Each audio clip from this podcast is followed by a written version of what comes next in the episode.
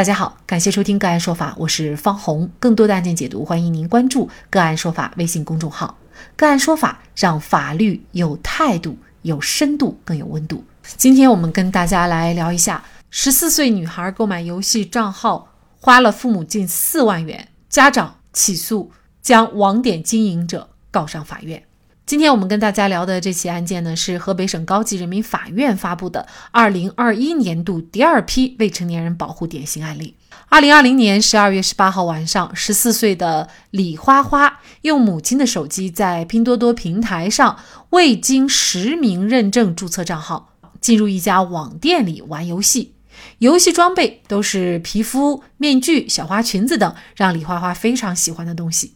李花花在半个小时内分七次购买游戏账号三百七十四个，共计消费三万六千六百五十二元。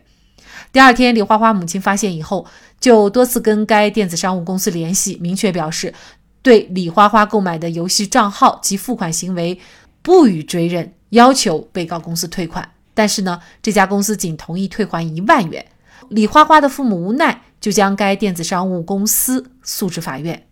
网点经营者辩称，李花花是通过自己的昵称和微信号向被购买游戏账号支付钱款的。他使用母亲的姓名和身份证号进行了实名的认证，绑定的是母亲名下的工商银行卡号，应该自负民事责任。大额的打赏购买游戏装备。李花花的父母还能不能够把这笔辛苦钱要回来？就这相关的法律问题，今天呢，我们就邀请儿童安全基金联合发起人、北京市隆安律师事务所合伙人、北京市朝阳区律师协会刑事业务研究会副主任王威律师和我们一起来聊一下。王律师您好，主持人好，大家好，好，非常感谢王威律师。李花花的母亲如果想要回这笔钱的话，维权的关键是什么呢？主持人好，大家好。好，非常感谢王威律师。李花花的母亲如果想要回这笔钱的话，维权的关键是什么呢？呃，是这样的，他的这个想要实现他的诉求啊，他的依据呢主要有两点。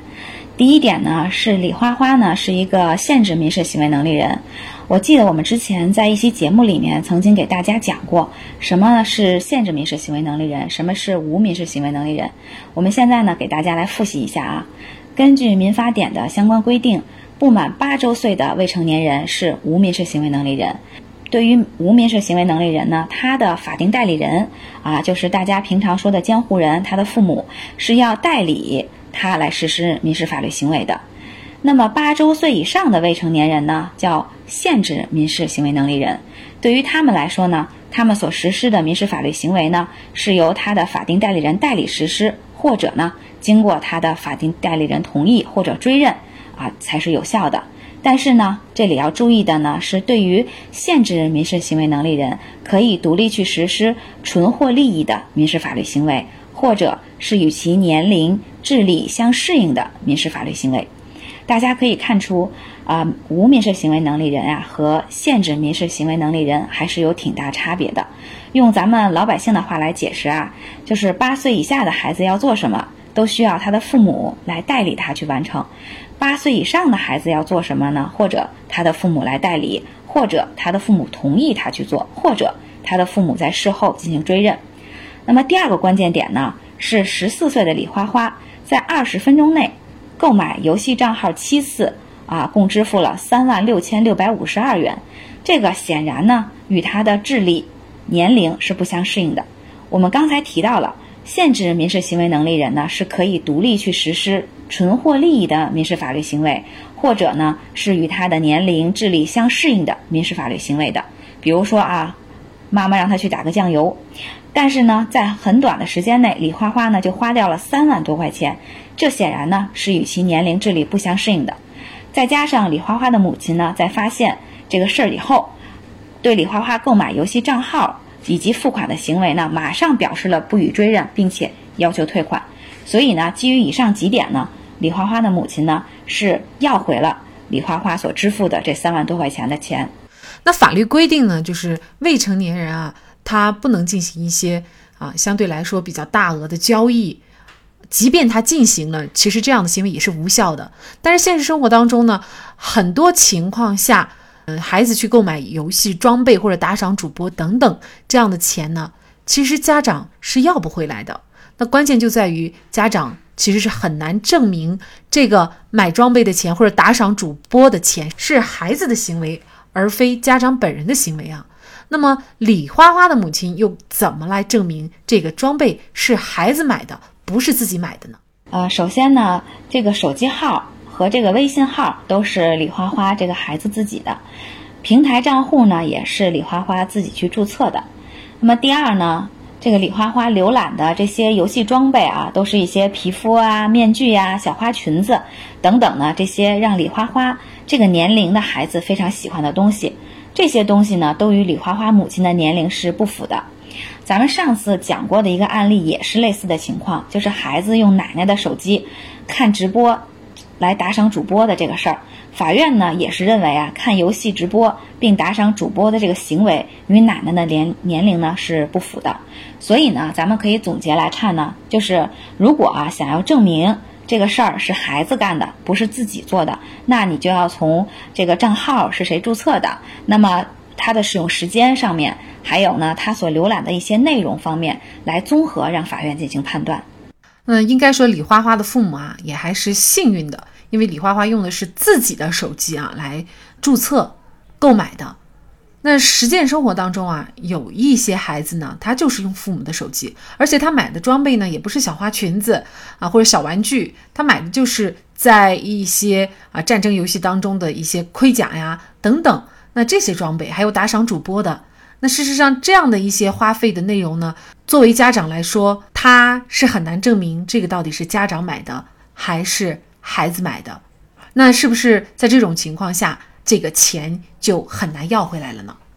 呃，这个呢就可以先回到就咱们之前讲过的那个案子啊，我不知道大家还是不是记得那个案子，就是这个十岁的小男孩偷偷的用外婆的手机来看这个游戏直播，先后四十次充值了十万余元钱。那后来他母亲发现了以后呢，也是呢诉到法院要求返还，法院呢。支持了他母亲的绝大部分要求，有一小部分要求呢是没有支持的。为什么呢？就是当时法院呢认为，就是这个孩子的母亲啊，对于这个孩子平时的一个管教方面，可能是存在一定的疏漏，所以呢，应该要求他的家长呢再尽到更多的监护责任。所以呢，要求他的家长也承担了一部分的法律责任。所以通过这个案子呢，我们也可以看出来，就是说，并不是说孩子啊进行了充值行为就可以百分之百要回来的。那针对不同的案子情况呢，法院是可能做出不同的判决的。就像刚才主持人说的，比如说啊。某一个就是枪战的游戏，对吧？可能孩子的父亲也玩，那孩子也玩，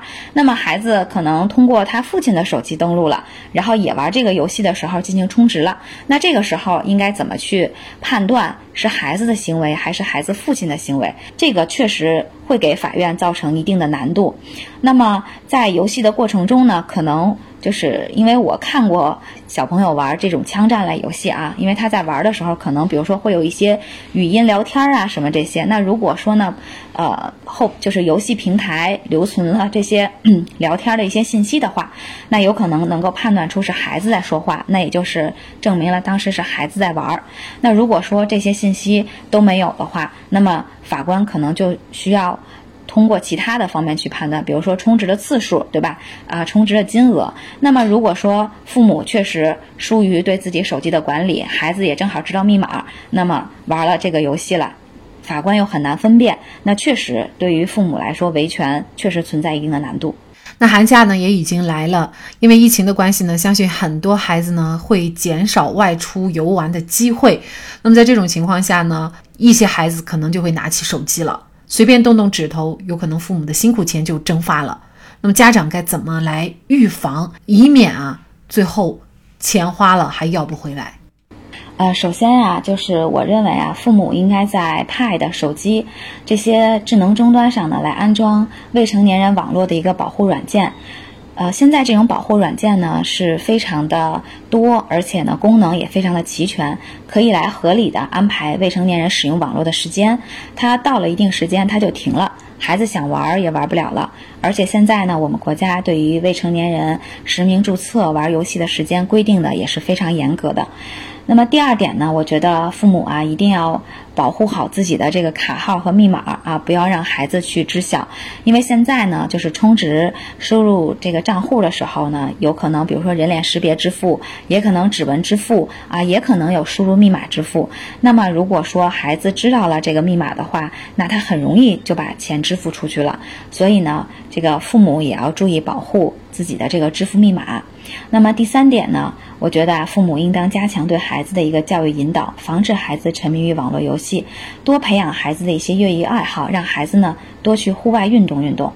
第四点呢，呃，我觉得也很重要的就是父母要管好自己。如果说啊，父母自己本身就是天天的看手机、玩游戏，对吧？沉迷于其中不可自拔，那孩子肯定是有样学样。你想孩子不沉迷，那肯定是非常难的。啊，最后一点呢，就是我们的政府相关部门也应当去加强对于网络游戏的监管。总之呢，这个是一个全社会联动的事情。我们的孩子啊，如果都沉迷于直播啊，沉迷于玩游戏，那么我们的国家肯定是没有未来来的。只有全社会行动起来，让孩子呢多去户外运动，多接触积极向上的事物，我们的孩子呢才能三观正，我们的国家才能越来越好。